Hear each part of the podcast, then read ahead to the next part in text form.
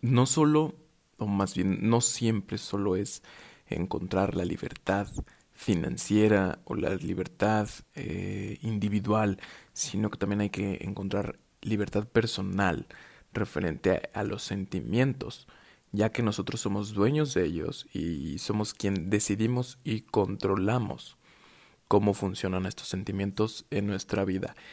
y es por eso que hay que aprender o saber bien cómo pueden funcionar estos sentimientos. Y, sobre todo, ¿para qué? O sea, hay que lograr un objetivo y ese objetivo es la felicidad.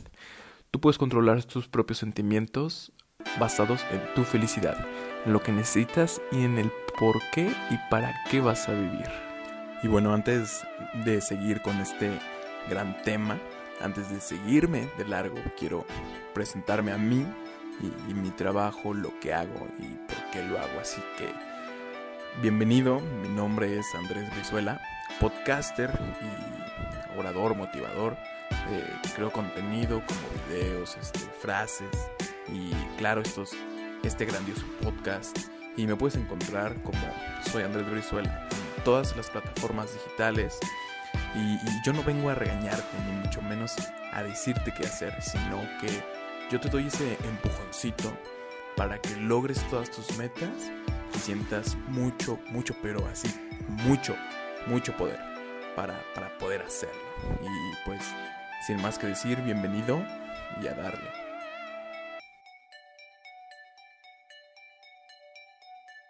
Una de las cosas más increíbles en esta vida, obviamente, pues es este vivir, vivir el momento en el que estás y en el que está transcurriendo en este momento.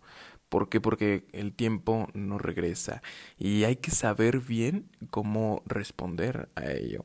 Entonces, rápidamente te digo que hay que saber tener sentimientos propios y pensamientos propios. Uno puede controlar esos sentimientos, así como uno controla nuestra rutina o cómo controlas eh, tu trabajo, así puedes controlar tus pensamientos y tus, y tus sentimientos, ya que pues es algo que sale de nosotros y un sentimiento no puede salir de un pensamiento. ¿Por qué? Porque tú puedes modificarlo ciertamente.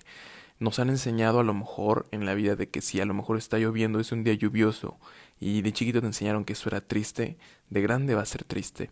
Entonces hay que hacer un cambio objetivo de toda pues de toda tu mente para que puedas aprender a resolver este enigma de los sentimientos y aprender a controlarlo. Y una de las cosas por las que te digo todo esto es para que aprendas a vivir en el momento y no esperes el momento para vivirlo.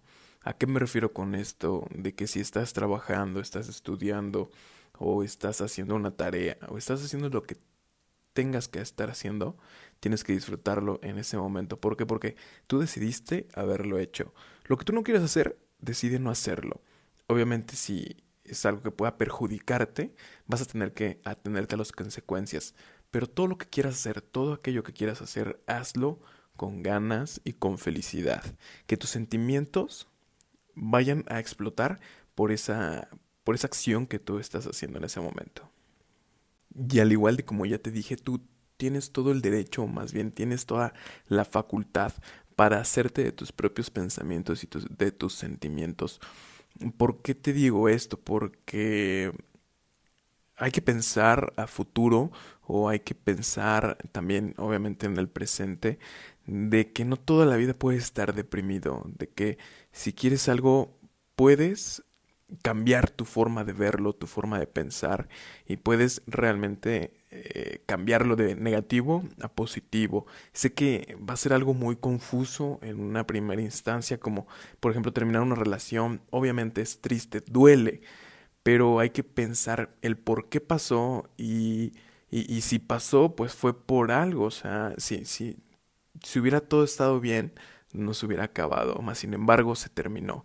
Y ahora que sigue darle la vuelta a esa hoja. ¿Por qué? Porque tu libro continúa, no te puedes estancar en una hoja, debes de terminarlo.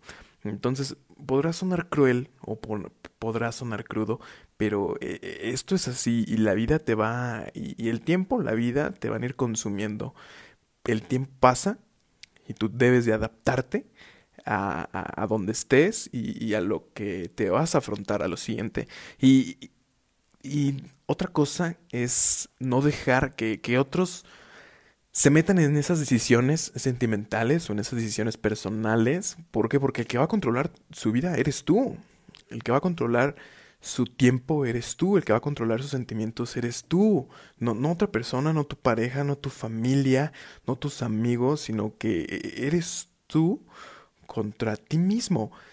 Tú debes de organizar toda tu mente para realmente organizarte o reorganizarte en lo que en, lo que estás y en lo que quieres, a lo que vas. Enfocarte en un, en un objetivo y tener todo ese impulso total, pero que sea siempre por parte de ti, que venga de tu corazón y, y eres inteligente porque sabrás decidir sobre ti. Uno es inteligente cuando sabe decidir sobre uno mismo. Cuando aprendes a, a decidir sobre eso, no importa si estás contra un matemático o si estás contra algún científico, siempre va a haber algo que cada quien le aporte a este mundo y que sea súper inteligente, como un don, un, un algo que te haga a ti ser único y especial. Obviamente, trabájalo para que se vuelva mejor y cada vez mejor y mejor y mejor. Entonces, recuerda que la libertad personal no solo es monetario, sino que es espiritual, es de, de, ti como persona, de tus sentimientos, de tu cabeza, de tu corazón. Lo que tú quieras, lo que tú decidas, tus sentimientos y tus pensamientos siempre deben ser tuyos. Quédate con eso.